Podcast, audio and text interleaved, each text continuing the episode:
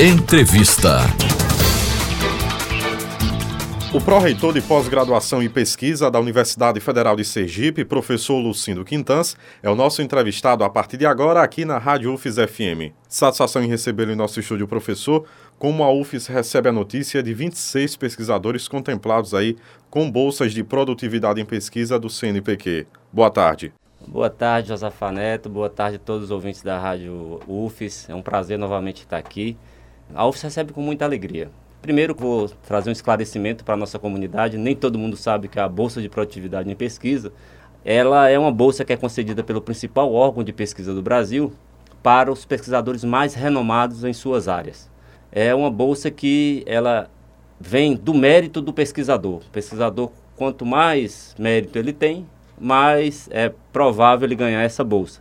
E essa bolsa ela ajuda no fomento à pesquisa em projetos específicos. Então, no Brasil, a compreensão que os pesquisadores que são bolsistas de produtividade são os pesquisadores mais renomados da nossa ciência. Então a UFES, como sempre, ela nos últimos anos, ela tem cerca de um pouco mais de 80% de todos os bolsistas de produtividade do estado de Sergipe, o que é comum para ela ser a maior instituição de pesquisa também do estado.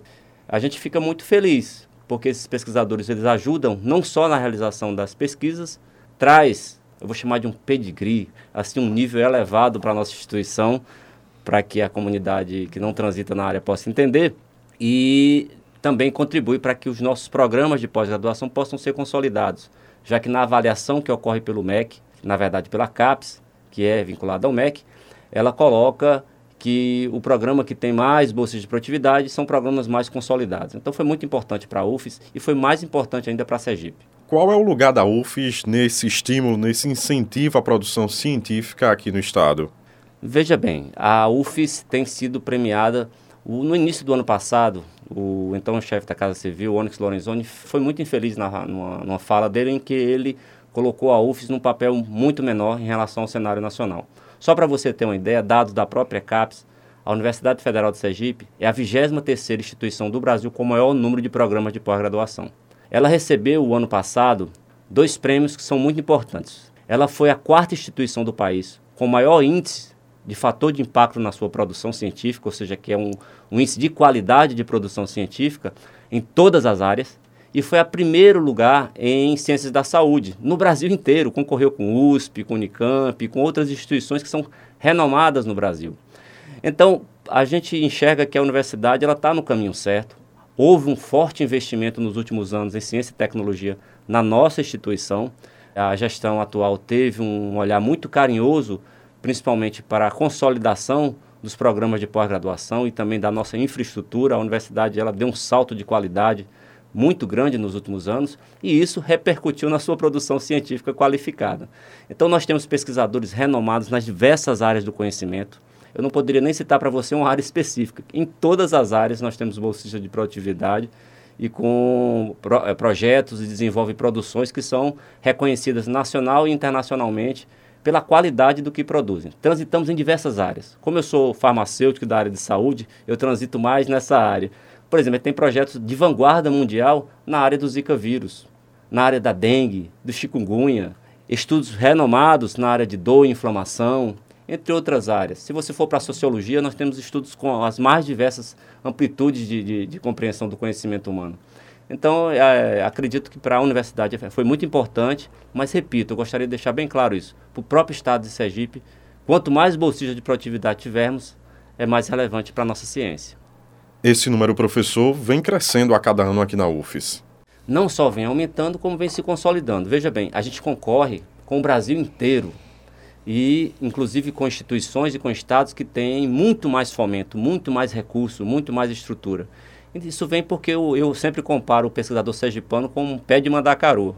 Cresce mesmo na dificuldade, se flore mesmo na seca, e nós conseguimos crescer na diversidade, fazer ciência de qualidade mesmo na diversidade. Se você lembrar um pouquinho atrás, o ano passado tivemos várias restrições orçamentárias, financeiras, com cortes, com contingenciamentos, com redução de bolsa de pós-graduação e mesmo assim a gente consegue ainda galgar espaço e se consolidar na ciência nacional como sendo uma das instituições mais importantes. E de que forma, professor, isso representa a capacidade empreendedora da Universidade Federal de Sergipe? Não, não tenho dúvida. Por exemplo, esse ano a UFES, ela alcançou, o ano passado, 2019, o maior número de pedidos de patente da sua história. Então foi um negócio maravilhoso. A universidade ela vem se consolidando tanto na inovação como no empreendedorismo. As empresas júniores estão se espalhando pela universidade, esse pensamento empreendedor, essa cultura empreendedora, esse microambiente empreendedor, ele vem se consolidando dentro da instituição, mas principalmente dentro dos próprios projetos de pesquisa. Se você perceber agora a mudança de paradigma que ocorre nos programas de pós-graduação, a ação empreendedora ela já vem desde a ideia do projeto de mestrado e do doutorado do aluno. Isso certamente vai gerar produtos cada vez mais tecnológicos, cada vez com mais inserção dentro da sociedade e principalmente que transite mais na fronteira do conhecimento humano, o que é muito importante para a Sergipe. Vale pontuar também o estímulo ao professor pesquisador? Ah, com certeza. O que, que isso acontece com o professor quando ele vira bolsista de produtividade? Ele não ganha um. Eu vou, eu digo, dou aula na graduação e sempre brinco com os meus alunos, é, dizendo uma frase do pai do Superman, que dizia: com grandes poderes trazem grandes responsabilidades. Então, essa brincadeira eu faço com os meus alunos e vou trazer para cá. Então, o fato do pesquisador se tornar bolsista de produtividade traz para ele outras responsabilidades e outro papel dentro da sociedade. Ele vira uma referência para a sua área de pesquisa. E também para o seu próprio grupo de pesquisa, seja interno dentro da UFS ou fora da UFS. De maneira geral, esses pesquisadores, eles têm muita interação internacional. Pesquisam com, juntamente com grupos de outros países, né? França, Alemanha, Estados Unidos, com a perspectiva, inclusive, de envio de alunos, de receber pesquisadores, de transitar a ciência. Por isso que eu considero que o bolsista de produtividade ele é uma referência para qualquer instituição. Em qualquer dos níveis, ele pode ser nível 2, que é o nível de entrada, a nível 1D, nível 1C, nível 1B e nível 1A.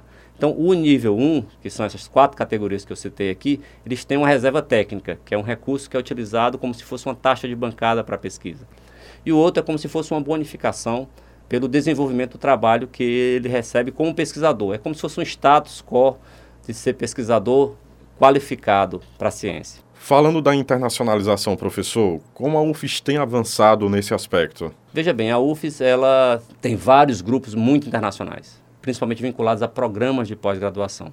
A nossa pós-graduação ela está muito vinculada com a capacidade que os nossos pesquisadores têm de fazer ciência com outros grupos ao redor do Brasil e ao redor do mundo. Então, nesse sentido, a nossa internacionalização está muito consolidada. Nós temos uma, um, dentro da didática 7 um, Inglês Sem Fronteiras, onde o aluno pode ter acesso à língua inglesa. Estamos montando um núcleo de estudo em ciência árabe e também a gente está conversando com, com a China para a possibilidade de uma sala Confúcio aqui dentro da UFES, para trazer toda a cultura da China e também a, a, a, língua que é falada lá, isso possa perpassar para os nossos estudantes que têm interesse em estudar é, mandarim e outras vertentes que ocorrem lá na China. Então, a gente tem conseguido avançar muito nessa área. Temos muito por fazer, porque o principal fomento para internacionalização que foi planejado nos últimos dois anos foi o programa de internacionalização da CAPES, o PRINT. A UFES não foi contemplada. Ela ficou muito bem colocada, mas não ficou entre as classificadas que conseguiram recurso mas nós estamos nos associando às instituições que ganharam para tentar otimizar os recursos nossos e delas na questão da internacionalização. Estamos bem, mas ainda estamos caminhando para consolidar mais. Já que um assunto puxa outro professor, e até para encerrar aqui a nossa entrevista, a UFES iniciou nesta segunda-feira mais um programa de pós-graduação e chegando também a e dando sequência ao processo de interiorização dessa pós-graduação com o programa de Ciências Naturais lá em Itabaiana.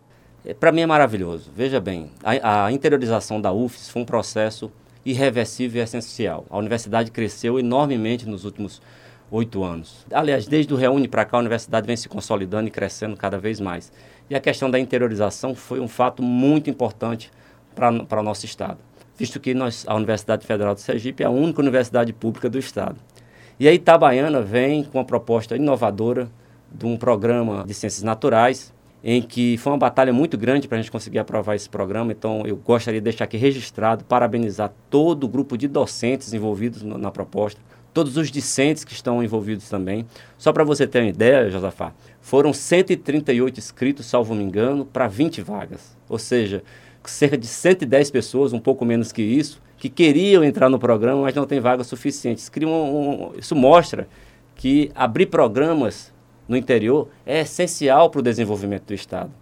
E eu fico muito feliz porque foi uma proposta que nasceu da necessidade do próprio local, do próprio campus, da própria realidade local. Então ele vai transitar em problemas que são do nosso estado. São estudos que vão conversar com os nossos problemas, por assim dizer. Então eu fiquei muito feliz, tive a oportunidade, como eu disse, de dar aula magna. E aí eu vou nominar o professor Ronaldo e a professora Larissa, que são coordenadores e vice-coordenador, que trabalharam muito na consolidação. Mas parabenizo todos os docentes. Né? É muito importante a questão de termos cursos eh, estricto senso, acadêmicos no interior. É o segundo do estado do Sergipe, é o segundo da, da nossa UFES. O primeiro é em Lagarto e o segundo agora em Itabaiana. Estamos trabalhando fortemente para tentar montarmos um curso semelhante a esse, que seja profissional ou acadêmico, no campo de Glória também. Professor Lucindo Quintans, pró-reitor de pós-graduação em pesquisa da UFES, obrigado pelas informações à Rádio UFES FM. Eu que agradeço. Vou fazer apenas uma correção. Esqueci, temos um outro curso acadêmico no campus de Laranjeira, mas como ele transita entre aqui e Laranjeiras, eu queria fazer essa correção também. Mas muito obrigado pela oportunidade. É, desejo que todos os bolsistas de produtividade continuem colaborando com a nossa instituição como fazem e os parabenizo. É uma vitória individual de cada pesquisador, mas é uma vitória especialmente para o estado de Sergipe e para a nossa querida universidade. Obrigado. Josafa Neto para a Rádio UFIS FM.